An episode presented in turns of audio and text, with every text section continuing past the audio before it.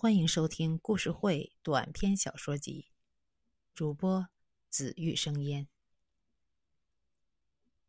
种小羊。从前，在塞北的一个山村里，有一个叫土娃的穷苦孩子，家里唯一的财产就是一只母羊。这天，土娃打草回来。发现母羊不见了，他找啊找，找到村边的小树林旁，听到里面闹闹哄哄的，他进去一看，是财主田武带着一帮人，正围着一堆篝火吃烤羊，旁边扔着一张羊皮，羊皮上是土娃亲手绑上去的一绺一绺的红布条。土娃气得不行，冲到田武跟前，大声说：“你你你为什么偷我的羊？”田武扭头一看是土娃，嘿嘿一笑，说：“嘿嘿，我家有的是羊，凭什么说我偷吃你家的羊啊？”土娃反驳道：“这地方羊绑红布条的。”没有第二家，不是我家的，是谁家的？你，你赔我羊！哼哼！说着，他哭了起来。田武看赖不过去了，干脆一拉脸，说：“哼，羊是我吃的，你能怎样？”说完，田武一把推开土娃，他的那些佣人们也起来。给了土娃几脚，一帮人骂骂咧咧，扬长而去。土娃含着泪，从灰里头扒拉出一堆羊骨头，把比较完整的骨头一根根捡出来，用衣服包好，一边往回走，一边放声大哭。刚走到大路上，土娃不小心撞到一个人的怀里。对方问：“我说娃儿，你为什么哭得这么伤心呢？”土娃抹了抹眼泪，看清是个戴着高帽子的瘦老头，就答道：“哼老爷爷，我唯一的羊被人偷吃了，我不知道以后的日子怎么过了。”瘦老头和蔼的笑了，说：“哎，不要哭，给我说说怎么回事。哎，说不定我有办法能帮到你呢。”图娃一五一十的把情况说了。瘦老头听完，哈哈一笑，说：“哈哈，这个呀，我还真能帮到你。你把羊骨头拿好。”我自有用处。土娃看瘦老头说的那么肯定，破涕为笑，领着瘦老头就回了家。瘦老头围着土娃的房子转了几圈，指着屋后的一块地说：“土娃呀，你把这块地圈起来，然后用篱笆围上，围的越密。”越好。土娃从树林里砍来好多的树枝，忙活了大半天，把屋后密密匝匝的竖起来一圈篱笆，围出来大约一分地。第二天一早，瘦老头又指挥道：“每隔三尺挖一个三寸深的坑，你把羊骨头埋进去。”土娃认认真真的把羊骨头一一埋进土里。第三天一早，瘦老头在地里开始绕圈嘴里念念有词儿。三圈过后，瘦老头让土娃往地里浇了水，说：“从今往后，每天早上浇一次水，地里不管长出什么，你都不要去碰。”五个月后，我再来找你。土娃答应了，依依不舍的送别了瘦老头。过了些日子，土娃发现冲羊骨头的地方隆起了一个个土包，土包微微颤动，好像有东西在底下动。这天早上，土娃再去浇水，惊喜的发现土包都裂开了，每个土包底下都钻出一只小羊崽来。嗯，只有麻雀那么大。脐带还连在土里头，个个趴在地上，一会儿一会儿，很不稳当，站不起来，眼睛也睁不开。土娃数了数，一共五十只羊，心里高兴坏了。他按时浇水，天天守护，盼着羊崽儿赶快长大。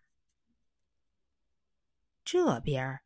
田武偷吃了土娃的羊之后，想悄悄看这个穷小子饿死的笑话，却看到土娃领回家一个瘦老头，还开了一块地，把羊骨头给种到土里去了。田武眼泪差点都笑出来了，切，这小子这是魔怔了吧？把一个疯老头领回家。还把羊骨头当庄稼种到土里去了，哈哈！没想到土娃的地里真的长出了羊崽儿，田武可笑不出来了，还惊得差点掉了下巴。他眼珠一转，决定慢慢的看看究竟。土娃的羊崽儿一天天长大。一个月后有小猫那么大，三个月后都有小狗那么大了。五个月的时候，除了脐带还在地上，羊崽们在地上撒欢儿叫唤，相互打斗，与一般的羊崽没什么两样。这地儿都快成一个羊圈了。土娃心里那个高兴，盼着瘦老头快点回来。五个月一到，瘦老头果然来了。只见他一只手拿出一面锣，一只手抽出一个锥子，对着羊崽们哐哐哐敲打起来。羊崽们一惊，一阵乱跑，把连在地上的脐带全都扯断了。瘦老头扭头对土娃说：“好了，小羊算是出生了。”从今儿开始，你要带着羊群去吃草、喝水。羊长大后可以生羊崽儿，也可以卖钱。用不了几年，你的日子就能好起来了。瘦老头话还没说完，田武带着人从旁边突然跳了出来，说：“老头儿。”看你种羊这半年，哈哈，真是开眼。这办法不错，也帮我们种点羊。瘦老头拒绝道：“你已经有那么多羊，不种也够了。而且，我这办法呀，在穷人身上管用，在富人身上不管用，在好人身上管用，在坏人身上。”不管用。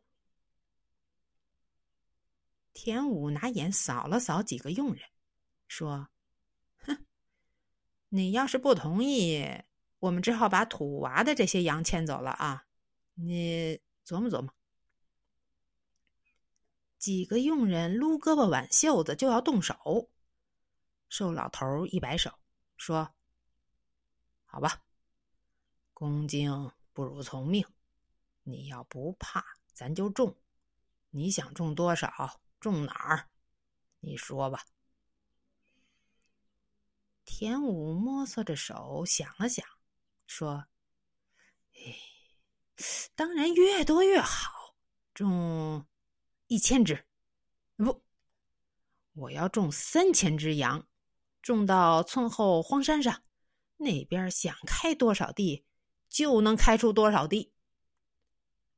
瘦老头说：“悉听尊便，三千块羊骨头，请自备。记住喽，必须是自家的羊，骨头越大，出的羊越好。”田武满脸兴奋，马上吩咐佣人说：“你们几个赶紧回家，分出两拨人，一拨人上山开荒，一拨人去圈里头把我那二百只羊全都拉出来杀了。”骨头留好，等着下种。几个人答应一声，一溜烟儿回去了。田武对瘦老头说：“请回我们家小住吧，啊，到我家好吃好喝伺候着，比这里可强多了。”瘦老头也没拒绝，别了土娃，跟着田武回家了。没过几天，后山荒地开出十亩地来，稀稀拉拉的扎起了篱笆。瘦老头说：“可以下种了。”田武就带着家人亲自下地。老头说：“隔三尺下种。”但田武每隔二尺就种一块，把零碎羊骨头都埋了进去。忙活了好几天，十亩地。不知道种下了几千块骨头。这天早上，瘦老头来到后山，绕着十亩地转了三圈，念了半天咒语，出了一身汗，跟田武说：“行了，今天开始每天浇水，五个月后我再来。你们不要私自碰地里长出来的东西，否则……”后果自负。田武连连点头说：“我肯定照看好。五个月后，你要是不来，嘿嘿，土娃的羊就是我的。”瘦老头哼了一声，说：“哼，你的心思还是放在自个儿地里头吧。”瘦老头走后。田武天天督促佣人浇水，这十亩地也太大了。几个佣人偷奸耍滑，有的浇了水，有的没浇上。过了段时间，羊崽儿果然从土包里拱出来了。又过了两三个月，羊崽儿明显长大不少。可田武发现，小部分羊崽儿活泼壮实。大部分却瘦弱不堪，他想，嗯，大概没长好，也没太在意。又过了一个月，羊崽儿强弱差别越发的明显，而且羊崽们间距太近，很多羊活动的时候把脐带绕在了一起。那壮实点的羊崽老是拿脑袋砸瘦弱的羊崽，每天都会死上好几十只。把田武给心疼坏了，他心里头明白，是自己没听瘦老头的话，也怨不得别人，赶紧让佣人把死羊崽清理出去。后来，干脆是见苗了一次，用刀砍死了一部分瘦弱的羊崽拉开了羊崽之间的间距。可这样一来，羊崽之间的距离又变得有点远了。相互之间也够不着，玩不了，羊崽们变得郁郁寡欢，长得是没了生气。田武看在眼里，急在心上，好不容易熬到第五个月，地里头还剩一千只左右低头耷了脑的羊崽儿，左等右等，这瘦老头就是不来。这天，佣人跑来说：“哎呀！”不好了，不好了！羊崽儿昨夜遭了狼群，又死伤好几百只。田武差点没背过气儿去，跑到地里数数，就剩下五百只活的羊崽儿了。田武指责道：“哎，你们这帮人处处不用心，那篱笆扎的那么敷衍，狼能不进来吗？这羊崽一天不断齐，我这心一天就踏实不了。那个老头。”八成是不来了，咱们又不是没见过怎么断脐带，自己动手得了。给我去找面锣去。佣人远近找了个遍，愣是没找到一面锣。跟田武一说，田武跳起来了，说：“没那面锣，羊崽就烂地里了。一个人拿把镰刀，给我割羊旗去。”镰刀拿来了，田武指挥佣人开始割羊脐带，大家一起动手，羊崽们割一个跑一个。都挤到一处扎堆儿去了，忙活了半天，就差最后一只羊崽没割脐带了。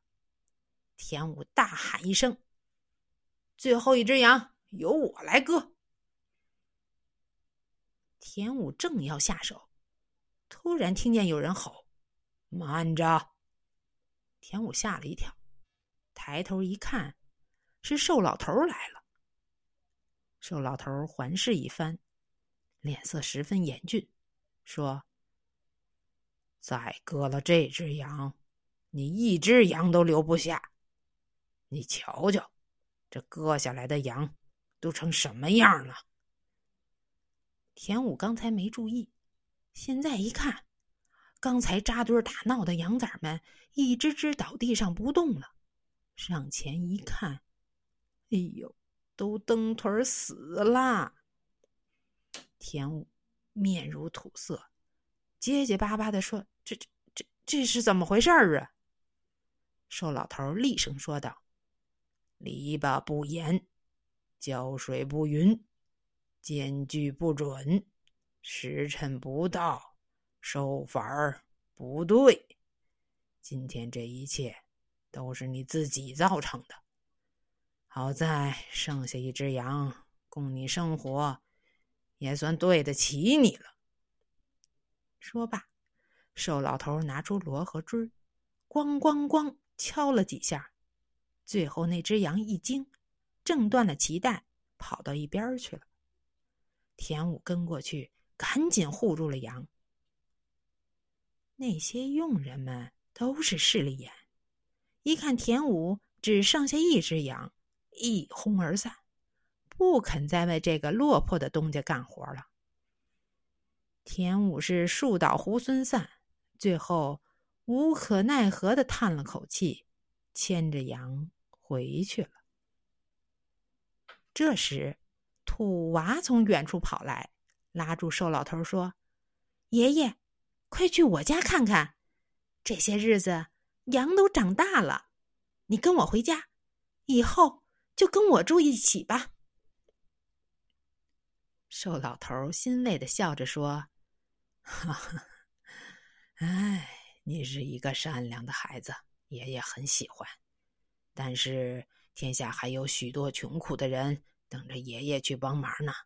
你呀，好好养羊，好好过日子，将来去帮助更多的穷苦人家。”土娃百般挽留不住，只好再次送别了。瘦老头儿。